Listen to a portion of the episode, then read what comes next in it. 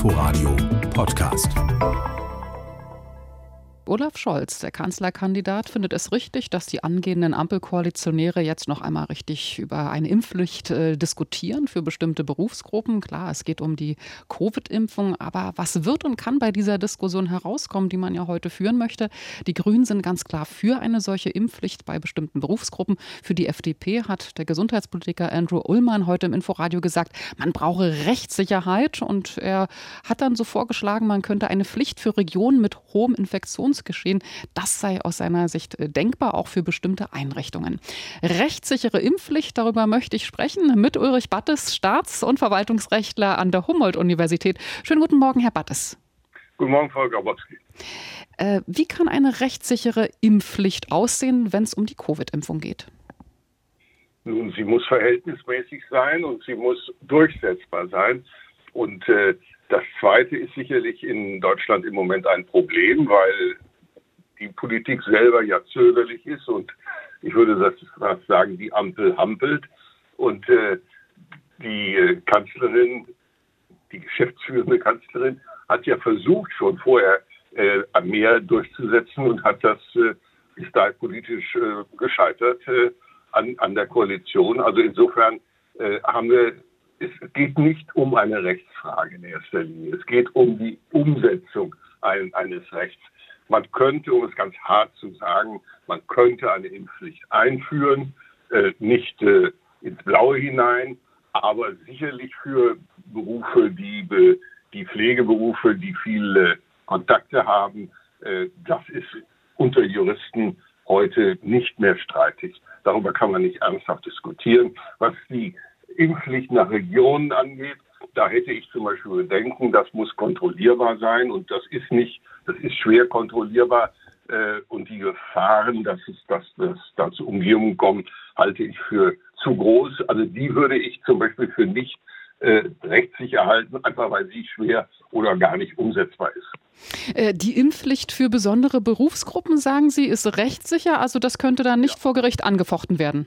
Ja, doch, es kann alles bei uns angefochten werden. Das ist ja auch gut so. Äh, wir sind schließlich ein Rechtsstaat. Aber ich bin, ich habe keine Zweifel, dass diese äh, Impfpflicht, äh, dass die Bestand haben würde.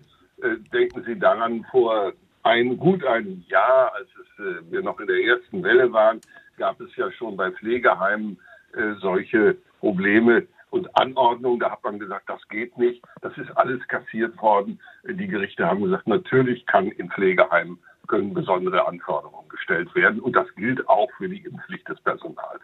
Sie sagen, äh, solch eine Impfpflicht müsse umsetzbar sein. Äh, was ist dabei das Problem? Ja, nun, die Kontrolle. Die Kontrolle ist das Problem.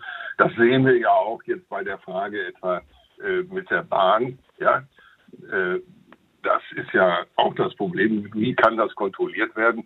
Natürlich kann man bei der Bahn nicht kontrollieren, ob jemand geimpft ist, indem man jeden Einzelnen bei Betreten des Zuges äh, fragt. Äh, das würde im, im, äh, im äh, Verkehr, morgens im Berufsverkehr, würde das äh, ja zu chaotischen Szenen führen. Aber man kann das natürlich so, wie jeder Fahrschein kontrolliert wird, werden kann, nicht wird, aber werden kann durch Schaffnerinnen und Schaffner. Genauso kann man dann bei der Gelegenheit auch Impf, äh, den Impfnachweis überprüfen. Das ist doch gar keine Frage. Ja, es ist ja eigentlich auch schon für Unternehmen klar, dass die den Impfstatus ihrer Arbeitnehmer ja. oder ihrer Mitarbeiter ähm, prüfen und abfragen dürfen. Also das soll ja im Infektionsschutzgesetz äh, verankert werden. Warum ja. Äh, tut sich die Politik dann so schwer, wenn es um die Impfpflicht geht? Ja, weil dazu Mut gehört, weil es unpopulär ist, weil ein Drittel der Bevölkerung oder ein Viertel der Bevölkerung nicht sich impfen lassen will oder bisher sich nicht hat impfen lassen oder einfach äh, ja nicht darüber nachgedacht hat, auf jeden Fall nicht geimpft ist. Und es gibt natürlich Aktivistinnen und Aktivisten, die strikt gegen die Impfpflicht sind. Und äh, man scheut sich eben davor, dann äh, ja, äh, auf das staatliche Gewaltmonopol ein hässliches Wort, aber ein sehr deutliches, äh, zurückzugreifen.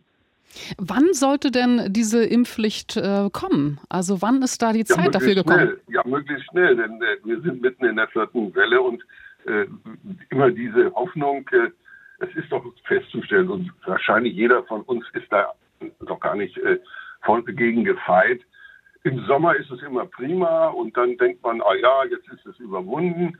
Und äh, jetzt erleben wir es äh, zum zweiten Mal nach einem schönen Sommer, einem guten Verlauf, kommt es im Herbst umso schlimmer, äh, die Infektionswelle auf uns zu. Und alle sagen, wieso denn das? Ja, mein Gott, das war alles voraussehbar.